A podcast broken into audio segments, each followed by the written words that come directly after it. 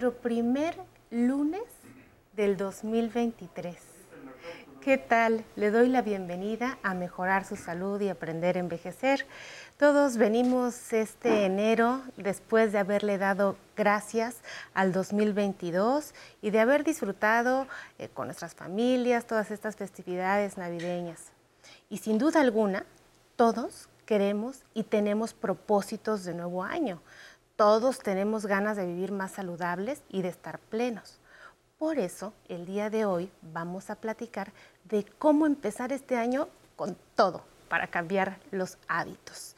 Cómo cambiar los hábitos del adulto mayor. Qué tema tan interesante, ¿no? A propósito, vamos a ver nuestra siguiente cápsula para saber qué es un hábito y después regresamos a cambiarlos. Gracias por acompañarnos.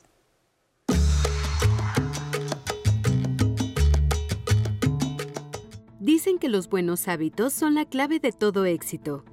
Llegar siempre temprano a las citas, bañarnos todos los días y lavarnos los dientes son ejemplos de hábitos que hemos desarrollado a lo largo de nuestra vida. El hábito es un elemento básico del aprendizaje humano. Según los científicos, los hábitos se crean porque el cerebro busca la forma de ahorrar tiempo y energía, y por ello desarrolla actividades que se realizan de manera casi automática. ¿Cómo se instala un hábito en el cerebro y en el cuerpo? Los hábitos se forman mediante la repetición constante de ciertas rutinas que con el tiempo nos parecen normales. Existen diferentes teorías sobre cuánto tiempo se necesita para fijar un hábito. Una de las más aceptadas es la que señala que repetir algo por al menos 21 días permite convertir una acción en un hábito. Lo que sí parece claro es que para implantar un hábito siempre es necesario ser constante. El esfuerzo y disciplina son las claves para poder conseguirlo. Bueno, para este importante tema nos acompaña el día de hoy María Eugenia Muñoz Martínez. La doctora es psiquiatra y nos visita de la Clínica de Adultos Mayores del Centro, del Centro Integral de Salud Mental, CISAME. Gracias, doctora. Buenos días, este, es un placer estarlos acompañando y sobre todo, pues, este, entrar con todos los mejores propósitos. Y bueno, nosotros allá en la clínica que estamos este, viendo la población de adultos mayores y adultos, pues es siempre esta parte de tener la tarea de motivarlos para que empiecen con los mejores propósitos, pues después de a lo mejor un año difícil o dos o tres con todo lo de la pandemia que hemos estado viviendo, pero bueno, ya se ve un panorama muy distinto, tenemos nuevas metas, entonces tenemos este, la tarea de seguir adelante con los nuevos propósitos. Pues así es, doctora. Y la verdad es que yo sí tengo muchas preguntas para usted, porque sí estoy interesada en cambiar hábitos. Por ejemplo, eh, los adultos mayores, y vimos en la cápsula que además nos decían que pues el hábito se forma a partir de la repetición, de que todos los días yo hago algo hasta que me acostumbro. Entonces parece que el reto es hacer algo, pensar algo o tomar una decisión que rompa ese circuito de estar repitiendo lo mismo siempre. Entre los principales hábitos que queremos cambiar siempre, pero el adulto mayor, está el de la alimentación. ¿Cómo podemos cambiar estos hábitos? Eso es algo que debemos hacerlo como en una forma conjunta, porque es algo difícil para ellos, sobre todo porque de repente los hábitos ellos los tienen desplazados hacia lo que come toda la familia. Entonces la familia también hay como que educarla, que ellos ya tienen algún padecimiento, entonces debe haber una conciencia de que la misma familia tiene que ayudar a mejorar, este, por ejemplo, la adquisición, supongamos, tienen que comer este, verduras entonces hay que motivarlos a que coman sus verduras porque de ellos van a obtener diversos nutrientes, pero de repente a lo mejor este, les dan otro tipo de alimento que no van a favorecer. No, más que me den, doctora, yo pues me paro y a veces pues digo, el clima está todavía medio frío, lo que se me antoja es un pancito con un café, o sea, yo sé que no es lo mejor, pero se me antoja y al día siguiente se me vuelve a antojar y al día siguiente se me vuelve a antojar. ¿Cómo puedo yo cambiar? Esto o sustituir mi pan con café, que me gusta mucho en las mañanas, porque mi día no es día si no tengo pan con café, para que el adulto mayor realmente tenga eh, ese cambio y vea un beneficio en su salud, a lo mejor haciendo la misma actividad. Sí, sobre todo tener la conciencia, ¿no? Porque si no se tiene la conciencia de lo que está haciendo la persona, pues difícilmente va a romper ese ciclo que día a día lo va llevando a cabo. Entonces es identificar qué es lo que le está ocurriendo. Mi pan. Entonces lo tendría que sustituir por algún otro alimento o, o darse el propósito de a lo mejor ya no se va a comer una pieza grande de pan, a lo mejor va a la panadería y va a comprar una pieza pequeña o lo va a sustituir por algún pan integral o va a determinar si en lugar de consumirlo diariamente, lo va a consumir a lo mejor tres veces a la semana. O sea, porque también si uno les quita de tajo algo que han estado habituados, aunque sabemos que puede ser un mal hábito, pues tenemos que, que tienen que tener un nuevo aprendizaje para mejorar este, la alimentación. Entonces es decirles, vamos a hacer un programa donde se tiene que en día a día ver qué es lo que está consumiendo, ¿no? Darse cuenta de que a lo mejor sí es el pan, pero lo puedo cambiar. Exactamente. Ahí voy al siguiente propósito o cambio de hábito, el ejercicio. Yo sé que tengo que hacer ejercicio, que tengo que estirarme. Tenemos al sensei que nos está repite y repite cómo me tengo que mover, pero lo veo y digo, ay, lo hace muy bien. Pero pues mejor me pongo una frazadita o mejor me pongo a ver una película porque está más cómodo. ¿Cómo puedo hacerle para motivarme a cambiar el hábito y empezarme realmente a mover? Pues se tienen que buscar varias estrategias, ¿no? Porque a veces ahí este, el adulto mayor de repente queda como solo y de repente le cuesta trabajo socializar.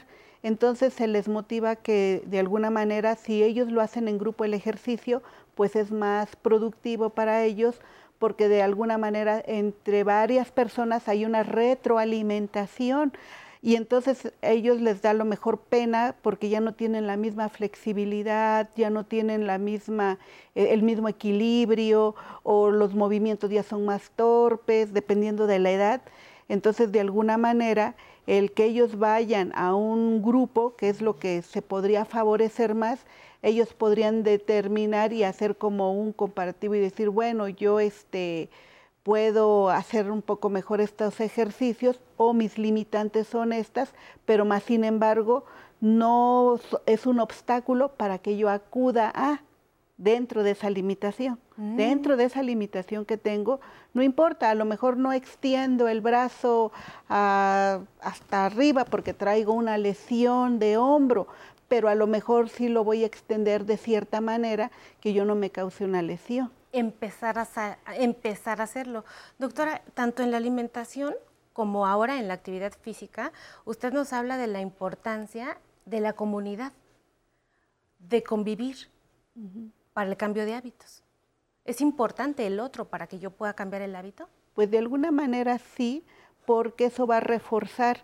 Por ejemplo, hay este, poblaciones en otros países este, que estaba leyendo, por ejemplo, en el Japón, alguien decía este, que fue de visita, ¿no? Y entonces este, estaba en la madrugada muy temprano y se levantó y en eso empezó a ver que de los edificios empezaban a desplazarse una diversidad, ¿no? De de personas adultas mayores, pero todos con una ceremoniosidad, con una tranquilidad y con una actitud tan positiva que se quedó perplejo de lo que estaba observando. Entonces, cuando vio que ya todos como que se entonaron, empezaron a hacer una serie de actividades y de ejercicios y eran de diferentes edades, eran desde los 50, 60 hasta los 80 años.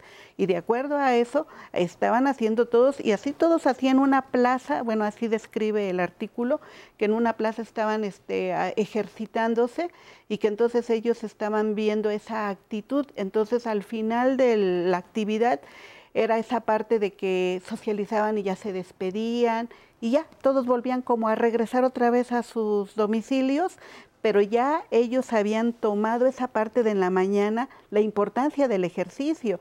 Entonces ahí podemos ver que están tomando un horario, un horario donde no es a cualquier hora del día, ¿no? O sea, eso es también mm. fundamental porque a lo mejor esa parte donde me decía, este, tengo flojera, tengo frío, pero si yo a las 7 de la mañana tengo la iniciativa y tengo el deseo de que a lo mejor van a ir otras amiguitas de mi edad o conocidas, pues entonces yo ya me motivo a ir. La verdad es que eso motiva muchísimo y vamos a seguir motivados, vamos al siguiente corte y regresamos porque eso de los horarios me encantó, doctora. Aquí hago un poco de bicicleta fija, salgo eh, regularmente a caminar a la montaña, que claro, si este, llegar a un trabajo más fuerte, yo tendría que solicitar la ayuda de, otras personas porque pues sí, ya es muy fuerte para mí, ¿no? No, claro que cuesta más, naturalmente, sí, la, edad siempre te va este, minando, ¿no?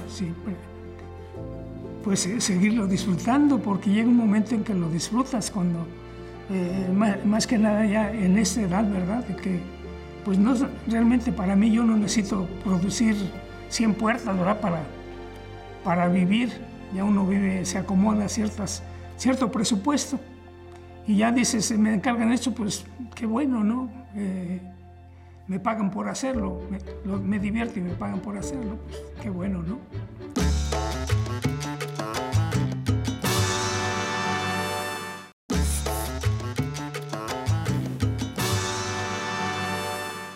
Continuamos platicando esta mañana con toda la actitud positiva para cambiar nuestros hábitos con la doctora María Eugenia Muñoz Martínez, psiquiatra que nos visita de la Clínica de Adultos Mayores del Centro Integral de Salud Mental, CISAMI. Doctora, las siguientes preguntas son de nuestro público. Vamos a verlas okay, Adelante. Soy Armando Jiménez Millán, tengo 61 años. ¿Cómo puedo reconocer qué hábito es malo? Muy buena pregunta, Armando. Bueno, ¿Cómo reconocer un hábito es malo? Principalmente si nos está afectando ya la salud. Eso es fundamental, reconocer que, por ejemplo, un hábito en la dieta, si estamos consumiendo muchos carbohidratos y muchas grasas, pues eso va a tener una repercusión en nuestra salud, por ejemplo, eso va a tener que tengamos este, el colesterol o los triglicéridos elevados o si de repente tenemos este, el consumo de carnes rojas diariamente, que también eso, y tenemos una insuficiencia hepática o del hígado, pues eso también va a tener una repercusión. Entonces, la dieta este, hay que mejorarla y entonces hay que mejorar los hábitos en la dieta. Si no me deja convivir en armonía, es malo. Si me hace daño a la salud, es malo. Sí, o sea, la salud es como la piedra angular de, para mejorar un hábito. O sea, porque eso también eh, deseamos todos de alguna manera, tanto adultos mayores principalmente, que es el tema que nos está, este, estamos en este momento, pero es mejorar la calidad de vida. Vamos a ver la siguiente. Adelante. Daniel González, 78 años, eh, originario de Guerrero. ¿Cómo puedo desarrollar yo buenos hábitos? ¿Y cómo desarrollar los buenos? Daniel, gracias para mejorar los hábitos tenemos que ver qué hábitos realmente queremos adquirir, porque a lo mejor este, queremos caminar, entonces yo tengo que tomar la decisión de salir a caminar o de si voy este, a, a, bailar, por ejemplo, entonces, y es algo que no lo he hecho, entonces tengo que tener una rutina para poder ir a hacer esa actividad. Entonces es el propósito, el deseo y la actitud y la voluntad ante todo. Ay, eso me gustó muchísimo. Doctora, platicamos ya de alimentación, ejercicio, apego al manejo de mis medicamentos. Es uno de los hábitos que queremos que los adultos mayores tengan, porque es frecuente que no funcione el tratamiento o que fracase el tratamiento, pero porque no sigo horarios ni sigo nada. ¿Cómo puedo hacerle para mejorar el hábito de apegarme al manejo de mis medicamentos? Pues sobre todo este, tener una conciencia de lo que es el tiempo, porque el tiempo, la administración del tiempo es fundamental. Entonces yo eh, en la clínica lo que favorecemos es, por ejemplo, es ver el día, cuántas horas tiene, y entonces lo dividimos en tres tiempos. Y preguntamos a qué hora se levanta, a qué hora se duerme, a qué horas desayuna, a qué horas come. Y dependiendo de esos horarios, entonces se van agarrando los medicamentos en cuanto si son, por ejemplo, 8 de la mañana, 4 de la tarde, 3 de la tarde, 8 de la noche, 10 de la noche, dependiendo. Pero ellos tienen que tener un reloj donde puedan ellos determinar cómo van a a manejar sus medicamentos. Ahora también hay este pues este instrumentos que se pueden hacer uso donde pueden poner desde todos los días de la semana hasta los horarios en cómo van a usar sus medicamentos porque dependiendo del estado de salud de cada adulto mayor, habrá adultos mayores que son muy capaces, pero habrá adultos mayores que de repente tienen fallas en la memoria. Entonces ahí con ellos, si hay un tema donde nos tenemos que volver a apoyar con la familia, porque si un paciente o una persona se equivoca en, en algún medicamento, pues a veces sí podemos tener ciertas complicaciones o efectos secundarios, efectos adversos de los medicamentos y eso nos va a llevar a una complicación. El hábito de tener mis consultas médicas. Dependiendo del estado de salud y de la movilidad de cada paciente, hay personas que se desplazan muy bien, pueden tener 80 años y caminan perfectamente sin necesidad de que a veces vaya algún acompañante. Pero si un paciente tiene cierto tipo de limitación, ya sea física o psicológica, mental, cognitiva, va a tener que ir acompañado de algún cuidador, de, algún hijo, del esposo, de la sobrina, y es cuando ahí vuelve de nuevo la familia. A lo mejor parezco muy repetitiva en cuanto a lo que es la familia, pero la familia juega un papel fundamental también en el cuidado del adulto mayor y en que ellos también este, nos ayuden a que estos hábitos mejoren realmente. Doctora, ¿es posible en un adulto mayor que ha hecho toda la vida lo mismo cambiar hábitos? ¿Sí es una realidad o estamos aquí nada más este, imaginándonos? no, sí, sí es una realidad. O sea, hay personas que nos han tocado muchas este, anécdotas dentro de la clínica donde, por ejemplo, mujeres que se dedicaban a una vida muy sedentaria, por ejemplo, llegaron por alguna situación de salud ahí con nosotros, de tipo emocional, para no entrar así como en un padecimiento en concreto, de una situación emocional. Y entonces cuando ya se les fomentaba, aparte de su tratamiento médico, que tenían que hacer otras actividades, entre ellas este, el mejorar los hábitos para hacer ejercicio, la dieta y demás, se comprometían, incluso entraban hasta las actividades lúdicas donde ellas tienen que buscar este qué hobby no han hecho. Y entonces en ese hobby han descubierto algo que jamás a veces en la vida lo habían hecho. Entonces este, vivimos una experiencia con un grupo donde este, hicieron un coro. Entonces ese coro, muchas decían, no, yo, como yo? Yo voy a cantar, no, no es, no es posible, yo tengo muy fea voz y cómo voy a salir en público, ¿no?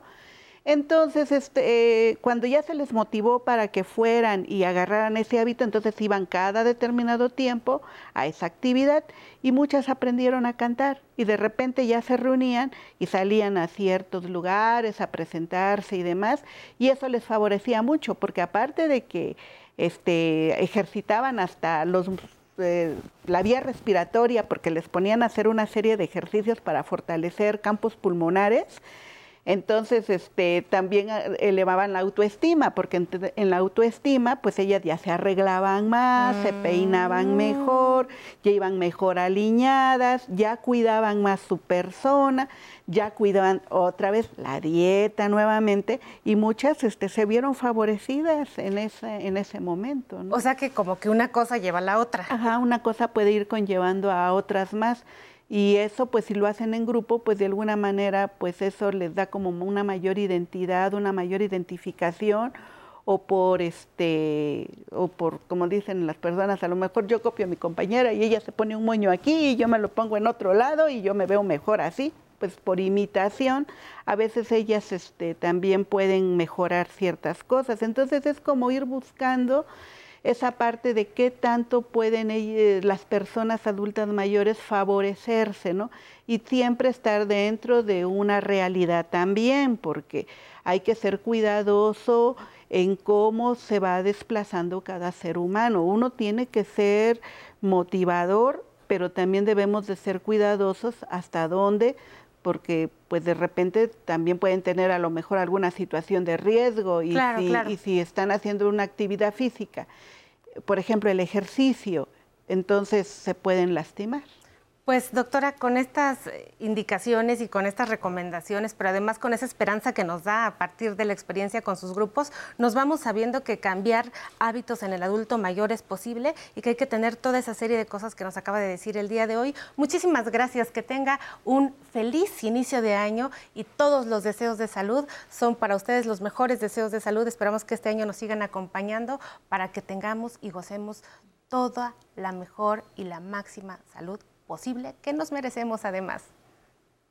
¿Qué tal? Bienvenidos nuevamente a una sección más de Cocina Saludable con nuestra chef Tony Rico. Pues yo estoy muy contenta el día de hoy de saludarte como siempre. Hola Citlali, yo también muy contenta de estar nuevamente en esta sección de Aprender a Envejecer y saludo con mucho cariño a todos los que nos ven y nos siguen. Ay, la verdad es que hemos tenido un exitazo porque aquí les estamos ofreciendo todas las alternativas posibles para alimentar a los adultos mayores económicas, saludables nutritivas. ¿Qué más quiere? Y además divertidas, ¿eh? ¿Por qué no decirlo? ¿Qué vas a preparar hoy, Tony? El día de hoy vamos a hacer un arroz con pollo. O sea que además de los nutrientes que tiene el arroz, le vamos a agregar una proteína para que lo haga todavía más saludable. Hoy vamos a hacer una receta muy rica y muy sencilla de arroz con pollo.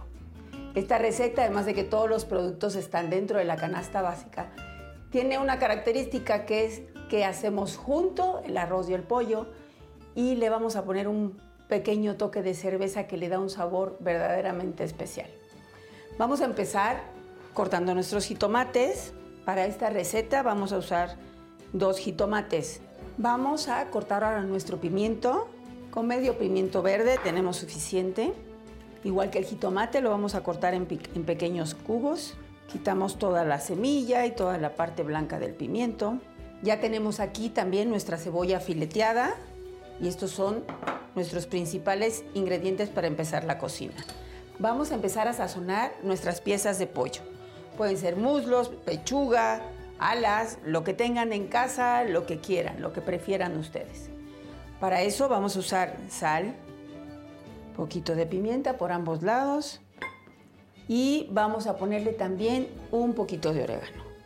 Hacemos que se impregne todo en nuestro pollo y ya estamos listos para empezar a cocinar.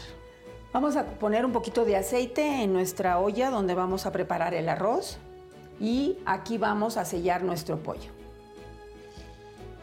Esto básicamente es para que el mismo, como aquí mismo vamos a hacer el arroz, el aceite y todo ya va a tener desde un principio el sabor del pollo. Ya que está nuestro pollo sellado, lo vamos a sacar de la sartén, lo ponemos en un recipiente, en lo que hacemos el resto de la receta.